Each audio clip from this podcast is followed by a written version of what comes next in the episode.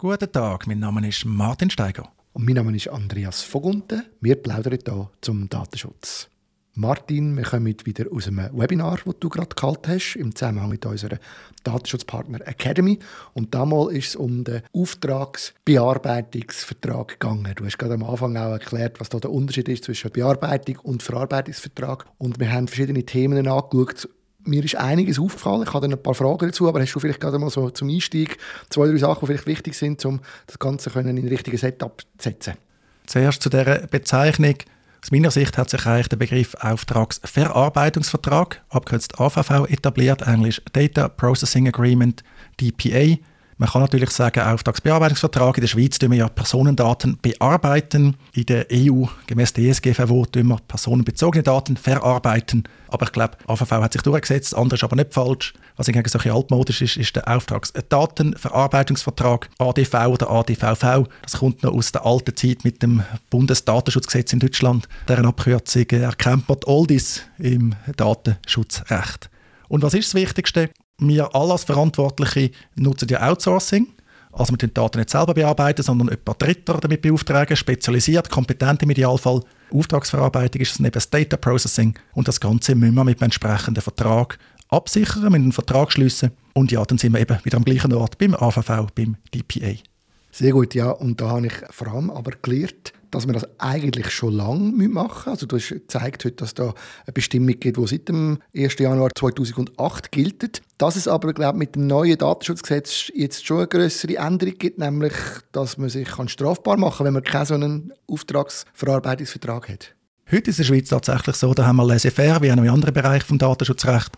Es gibt diese Verträge eigentlich sehr selten. Aufgekommen sind die Verträge aus Schweizer Sicht mit der Geltung von der Datenschutzgrundverordnung, von der DSGVO, also 2018, dann hat man plötzlich überall aufpoppen gesehen, die AVV gemäß Artikel 28 DSGVO, zum Beispiel in der Schweiz von Internetdienstleistern, Internetunternehmen, die sind überall aufgepoppt. Aber häufig wirklich nur mit Verweis auf DSGVO, nie mit Verweis auf Schweizer Recht. Du hast richtig gesagt, die Pflicht gibt es eigentlich schon lange. Ist auch logisch, dass man es absichern muss.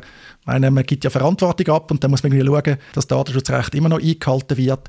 Und ja, jetzt ändert sich halt. Das ist eines von diesen Beispielen, wo das Schweizer Datenschutzgesetz nicht mehr ein Papiertiger soll sein Also in Zukunft, wenn man den nicht abschließt, ein Outsourcing macht, dann kann man bestraft werden mit diesen berühmt-berüchtigten Bussen bis zu 250'000 Franken.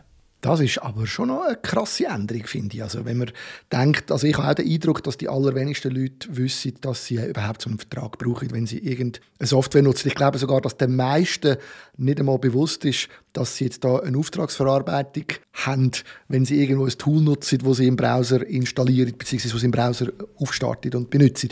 Und dass die jetzt eigentlich müssen alle schauen, dass sie so einen Vertrag haben und das unter Umständen ziemlich heftige Bus kann geben, wenn man es nicht macht. Ich habe das Gefühl, das ist vielen noch nicht so recht bewusst. Ja, nüchtern betrachtet muss man halt sagen, die Pflicht gibt es doch schon recht lang. Und vielleicht ist jetzt der neue Straftatbestand auch eine Reaktion vom Gesetzgeber, dass man gesehen hat, das macht niemand. Immerhin ist es nicht ganz so schlimm. Wir reden prima von Cloud-Dienst und alle etablierten Cloud-Dienste heute bieten zum Vertrag an, meistens standardmäßig als Teil der AGB. Die Webinar, die Veranstaltungen für unsere Datenschutzpartner Academy machen wir via Zoom. Dort zum Beispiel ist der entsprechende Vertrag, das Global Data Processing Addendum, ist Teil der AGB, muss man so gar nicht extra machen. Das funktioniert also sehr gut. Es gibt dann solche Einzelfragen, was steht genau drin, die die Schweiz berücksichtigen. Aber häufig hat man die AVV schon bei den etablierten Cloud-Diensten, ohne dass man viel hat müssen machen das ist hingegen tatsächlich gut, dass die das mittlerweile so machen, dass es schon fast automatisch mit den AGBs drinnen ist. AGB drinnen ist. Jetzt, was mir aber auch noch auffallen ist, und das habe ich spannend gefunden, in dem Gesetz, in dem Artikel 9 ist es, glaube steht auch noch drin, man muss sich alle Unterauftragsnehmer jeweils genehmigen lassen. Und das stelle ich mir jetzt doch relativ schwierig vor. Ich nehme an, so eine Firma wie Microsoft oder Google, die wird x Unterauftragsnehmer haben. Die wird das auch dauernd ändern. Und da kann ich doch nicht jedes Mal von denen verlangen, dass die mir das zur Genehmigung vorlegen. Wie soll das funktionieren? Das kann man durchaus verlangen. Vorab einfach noch, das ist noch neckisch. Wenn man das nicht vorsieht im Vertrag, ist das nicht strafbar. Auch das vielleicht noch interessant, wie man zu der Entscheidung kam, ist, dass der Punkt nicht strafbar ist. Das hat man aber bei der DSGVO auch mit der Genehmigungspflicht. Also da hat man schon Erfahrung, das machen die Anbieter auch. Wer Google Cloud oder so nutzt, der kommt dann ab und zu ein Mail über. Ja, da hat sich etwas geändert und da gibt es online eine wirklich umfangreiche Liste, wo man dann all die Unterauftragsverarbeiter kann nachschauen kann. Was man allerdings macht, ist, man macht dann nicht mit einzelnen Genehmigungen, sondern typisch ist beim Start vom Outsourcing, also beim Abschluss vom Auftragsverarbeitungsvertrag, tut man die bestehenden genehmigen, die bestehenden Unterauftragsverarbeiter und dann, wenn neu dazukommt oder wenn es Änderungen gibt, dann hat man ein Widerspruchsrecht. Und wenn man nicht widerspricht, dann gilt es als genehmigt. Kann natürlich tückisch sein, weil was passiert, wenn man widerspricht? Also verliert man dann innerhalb von 30 Tagen den Zugang zu seinen Daten, muss innerhalb von 30 Tagen migrieren. Das sind dann eben so Fragen, die man vielleicht mal muss gut nachschauen muss, je nachdem, wie wichtig der jeweilige Vertragspartner wie ein Cloud-Dienst halt ist. Das habe ich mir auch überlegt, wo du das Widerspruchsrecht erwähnt hast, oder das, das Verfahren, das standardmäßig oder oft so angewendet wird. Ich kann mir vorstellen, man hat ja meistens gar keine grosse Wahl. Also wenn ich jetzt ein System habe und dann heisst es, kommt jetzt ein neuer Subprozessor dazu, dass ich dann äh, zwar kann widersprechen aber faktisch heißt das einfach, sucht er eine andere Lösung. Und das ist oft natürlich mit vielen Problemen verbunden. Also das, denke ich, könnte schon noch die ein oder andere Herausforderung sein, gerade wenn man zum Beispiel ein europäisches Produkt auswählt und man das Gefühl hat, man ist jetzt auf der guten Linie und nachher wird die gekauft, was wir auch schon besprochen und, und erlebt haben, oder sie nutzen halt einfach plötzlich einen amerikanischen Subprozessor und wenn uns der bekannt, habe ich ein Problem wahrscheinlich. Dann hat man ein Problem und darum muss man etwas darauf achten, das gut regeln zumindest in gewissen Branchen, aber auch beim Staat, bei Behörden, gehört es eigentlich auch dazu, dass man sehr genau schaut, was passiert in dem Fall. Also wie kann man auch wieder wegmigrieren, in welchem Zeitraum. Ist halt die Frage, wie viel Einfluss man hat als Vertragspartner. Als KMU hat man halt die Möglichkeit häufig nicht. Das ist wirklich ein Iss oder Stirb.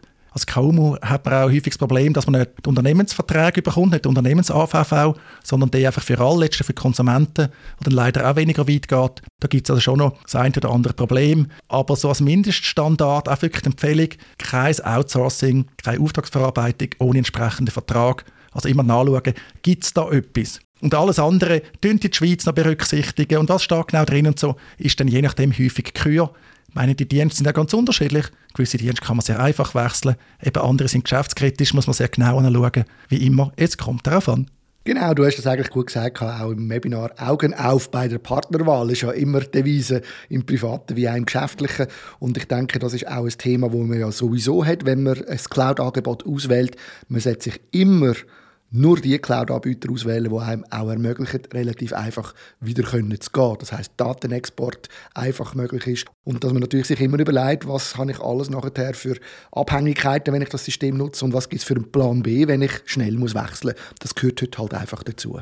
Es gehört dazu, ist aber leider gar nicht so einfach. Ganz bekanntes Beispiel Google Workspace oder auch Google Drive. Es ist anspruchsvoll, dort ein eigenes Backup aufzustellen.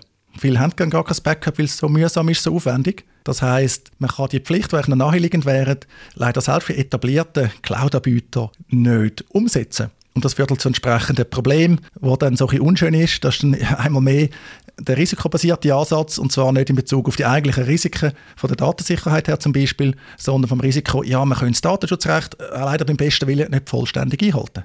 Die können einfach hoffen, dass durch das, dass die Datenschutzrechte überall immer mehr verschärft werden, wie zuletzt jetzt auch in der Schweiz, dass irgendwann dann auch die Anbieter uns helfen, auch den Kleinen, dass man das besser machen kann.